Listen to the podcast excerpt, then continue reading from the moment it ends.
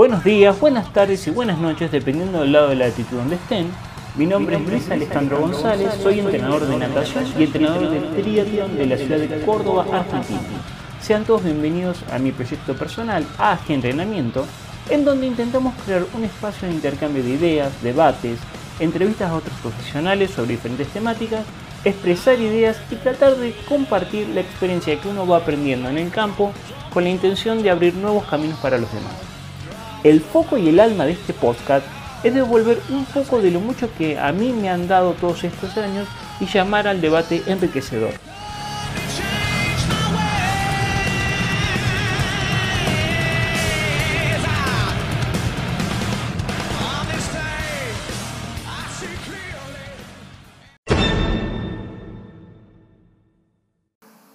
Buenos días, buenas tardes, buenas noches a todos, ¿cómo les va?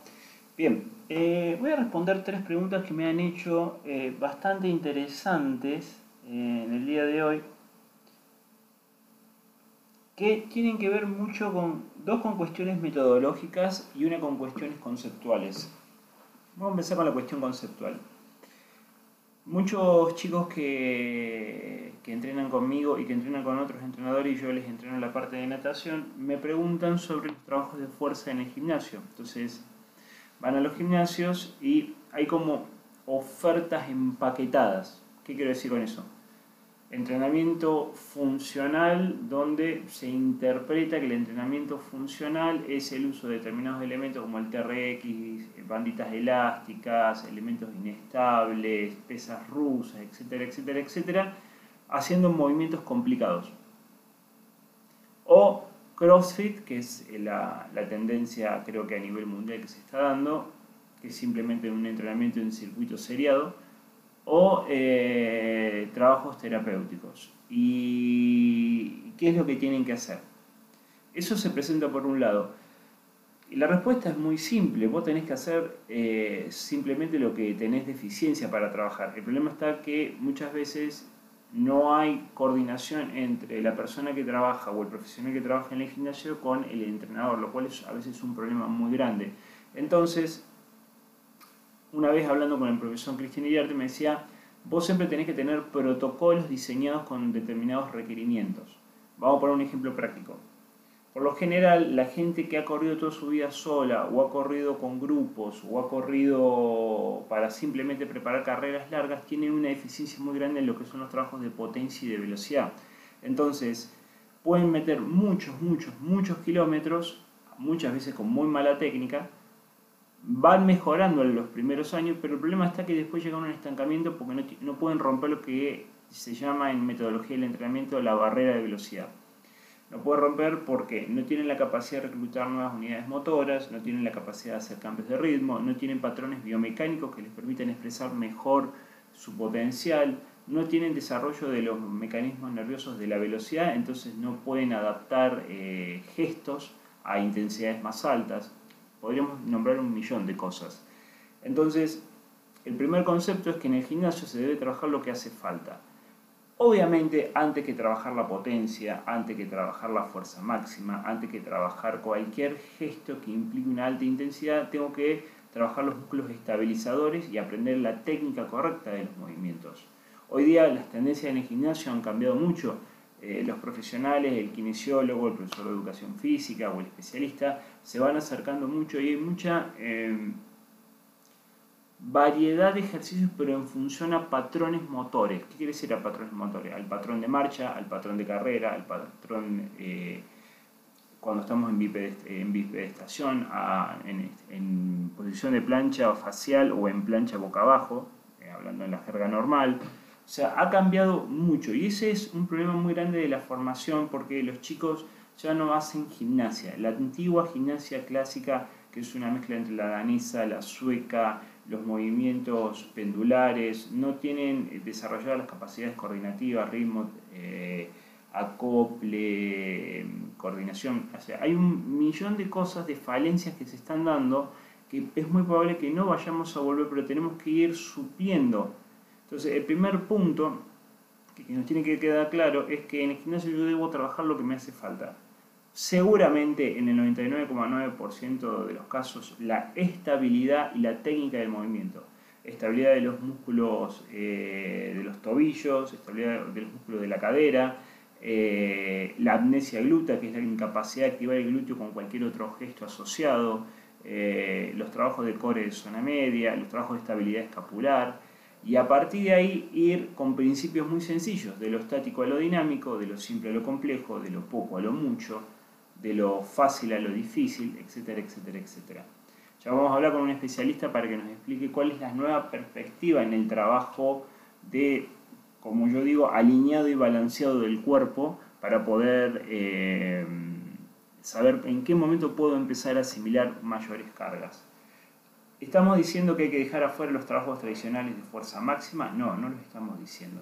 Los trabajos de potencia no, siempre y cuando recordemos que si sos un deportista de resistencia, el gimnasio es un complemento, repito, es un complemento, no es un objetivo en sí. Entonces, el trabajo de la fuerza es fundamental para los deportistas de resistencia, tal fundamental que en mi experiencia personal me ha permitido reducir volúmenes de entrenamiento para gente que tiene una vida familiar y laboral y aparte entrena y lograr mejores resultados con menos cantidad de trabajo. ¿Y por qué? Justamente porque tenemos más recursos, tenemos más capacidad de activar unidades motoras, tenemos más eh, músculos que se fatigan en tiempos mucho más largos, entonces no evitamos las lesiones, tenemos mejor desarrollo de la movilidad articular, o sea, todo un proceso que hace a la educación del deportista que ya debería venir con ese baraje desde los niños, pero dadas las, circunstancias y los modelos actuales de educación es imposible. Entonces, si los sistemas educativos no dan esa opción, nosotros debemos trabajar no desde el concepto de entrenamiento, sino de educación integral del deportista. Punto número uno. Punto número dos. El problema de las pausas segunda pregunta que me hicieron, que es cómo podemos regular las pausas. Y es un tema bastante complejo, pero sí voy a dar eh, algunas indicaciones o, o principios básicos que se tienen que dar. La pregunta es, el entrenador, ¿qué es lo que quiere? Junto con el deportista, ¿no? En este binomio. ¿Qué es lo que quiere? Vas a priorizar el ritmo, vas a priorizar el volumen, vas a priorizar cuestiones técnicas dentro del desarrollo del volumen, etcétera, etcétera.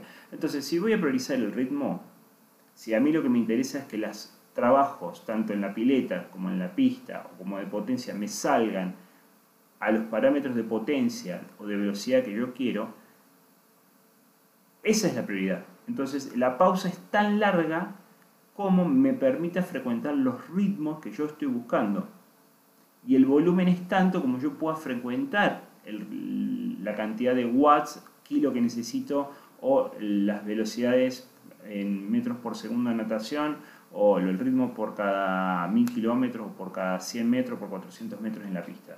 ¿Se entiende lo que quiero decir? Yo primero determino qué es lo que quiero y cuál es la prioridad y sobre eso los demás parámetros tienen que eh, obedecer. Si las pausas son muy cortas, eh, lo primero que tengo que hacer básicamente es alargar la pausa. ¿Por qué? Porque el ritmo no me está saliendo. Si, por ejemplo, hago repeticiones de 600 metros y tengo que ir a 300 el 1000 de promedio y no me da, y por más que aumente la pausa, el ritmo no me sale, lo que tengo que hacer es reducir el volumen.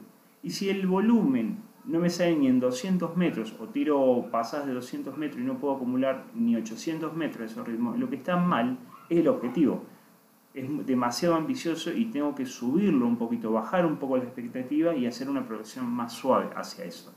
Esto es un error muy común que veo y que escucho y que después cuando hago el análisis de datos en los software se notan.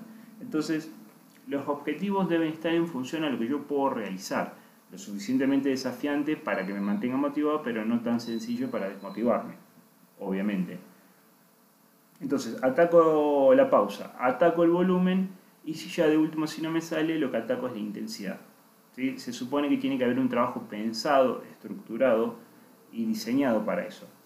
¿Qué pasa cuando eh, la intensidad me sale pero no lo puedo sostener mucho volumen? Y bueno, ahí lo que vas a tener que hacer es de a poquito, si la, si la intensidad te sale, lo que vas a hacer es básicamente tratar de aumentar de a poco el volumen de ese trabajo de la intensidad que te salga. Porque el ritmo me sale. ¿Cuánto puedo acumular? Vamos a suponer quiero acumular 300 el 1000 para el ritmo que estoy buscando en los 5 kilómetros. Bueno, perfecto. Eh, ¿Cuánto volumen podés frecuentar ese ritmo? Y hago pasada y acumulo 2.500 metros de ese ritmo y después el ritmo se me va a 320, 320, 323, 327, que es muy normal esto que estoy diciendo. Bueno, listo, ya sabes algo. Vos sabés que podés acumular la mitad del trabajo, el 50% de la distancia que querés correr a 3 del 1000, lo tenés. Listo. ¿Qué tenés que hacer? Ir progresivamente alargando. Entonces, puedes ir subiendo de un 5 o a un 10% eh, cada una o dos semanas. Entonces diseña series en donde eh, ahora que tengo 2.500 metros voy a ir por 2.700 o 2.800 metros. Y vos me decís, sí, pero yo hago repeticiones de 400 metros para poder hacer eso y no me sale bueno, hacerla de 300. Fraccionar un poquito más el trabajo, no te va a pasar nada. Y andas jugando con la pausa y cada vez andas reduciendo un poquito más la pausa. Cuando ya no puedes reducir más la pausa porque te vas de ritmo, ahí alargas la distancia. Son formas porque el deportista mismo te va a decir, las características del deportista mismo te va a ir dando qué es lo que, con lo que podés trabajar y con lo que no podés trabajar. Qué es lo que te sale y qué no, no te sale, pero siempre con un objetivo claro. Yo quiero acumular 5.000 metros, 3.000. Listo, ya está. ¿Cuánto tengo? El 50%. Bueno, no, vamos progresivo. Vamos a ir aumentando un 5% por semana por cada dos semanas. yo ya sé que en un rango de, tengo si tengo el 50% y voy a ir aumentando un 5%, quiere decir que tengo 10 semanas para ir mejorando. En 10 semanas voy a ir probando series, jugando con la intensidad, con el volumen y con la pausa, hasta llegar a mi objetivo. No llegué supongamos que a la décima semana, en vez de tener 5.000 metros, estoy logrando 3.900 eh, metros. Es buenísimo. es buenísimo eso. Quiere decir que hiciste un proceso en 10 semanas que te sirvió para acumular 3.900 metros el ritmo que estás buscando. Listo se rearmará otro ciclo. La biología tiene sus tiempos y se satura. Yo no puedo forzar procesos porque está más que comprobado en la práctica. Cuando yo fuerzo ritmos, lo que rápidamente se gana, rápidamente se pierde. Y un punto muy importante y advertencia, no abusen del trabajo intervalados, intermitentes, que yo los detesto, o fraccionados, como lo quieran llamar. El trabajo, cuando yo lo fracciono, implica que tengo que ir a un ritmo que en trabajo continuo no puedo sostener. Eso es una cuestión lógica. Entonces, intenten fraccionar los trabajos lo menos posible, porque eso les va a garantizar eh, la durabilidad de los ritmos en el tiempo. Bien, y la última pregunta que me hicieron, eh, que me pareció bastante interesante el último podcast, ¿qué ocurre cuando eh, yo explico las consignas a los alumnos y los chicos no receptan el mensaje? Y puede ocurrir muchas cosas. Primero hay que ver si el chico te está escuchando. ¿Vos te aseguraste que el chico está delante tuyo y te está escuchando? Esa es una buena pregunta. El segundo punto, los, el entrenador y el, alumno manejan códigos en común, porque a veces el, el, entrenador cree que está explicando algo, llega otro mensaje y lo que recepciona el otro es totalmente distinto. ¿Revisaste el estado de ánimo del alumno? ¿Cuál es en, dentro de su proceso de formación del deportista?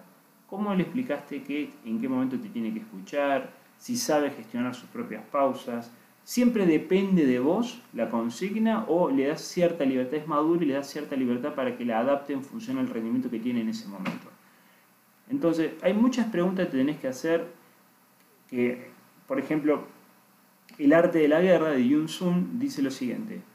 Para poder tener probabilidades de éxito en un enfrentamiento, Primero te tiene que conocer a vos mismo, o sea, primero el entrenador tiene que saber qué mensaje va a dar y si tiene dominio del contenido que quiere transmitir.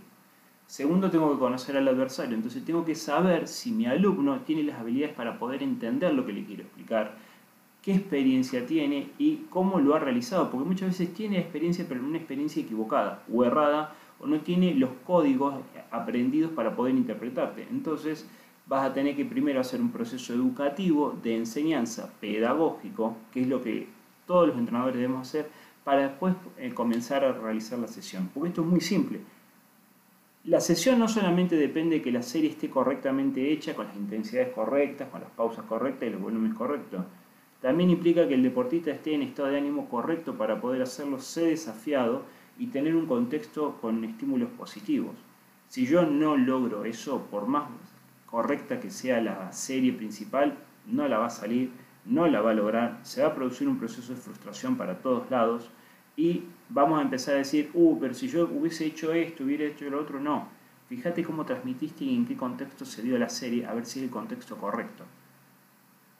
Bien, eh, espero haber sido claro y conciso con, sus preguntas y bueno, ya saben, la mesa de debate eh, y de consulta está abierta, así que cuídense y nos estamos viendo en la próxima.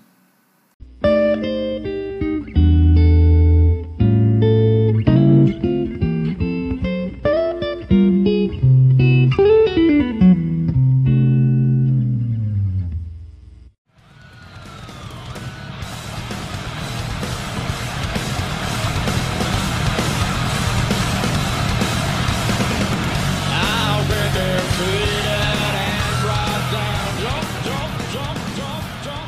Espero que este capítulo les haya gustado. Recuerden transformar las palabras en acciones ya que este es un camino de un eterno aprendizaje y la acción siempre tiene el lugar principal. Si te gustó esta información, date una vuelta por nuestro sitio web AG Entrenamiento, en donde vas a poder encontrar un montón de información como esta, artículos, videos, entrevistas a otros profesionales y espacios de debate abierto, que eso es muy enriquecedor. También podés seguirnos en Instagram, Facebook y en nuestro canal de YouTube como AG Entrenamiento. Mi nombre es Luis Alejandro González y los espero en nuestro próximo encuentro. Cuídense mucho.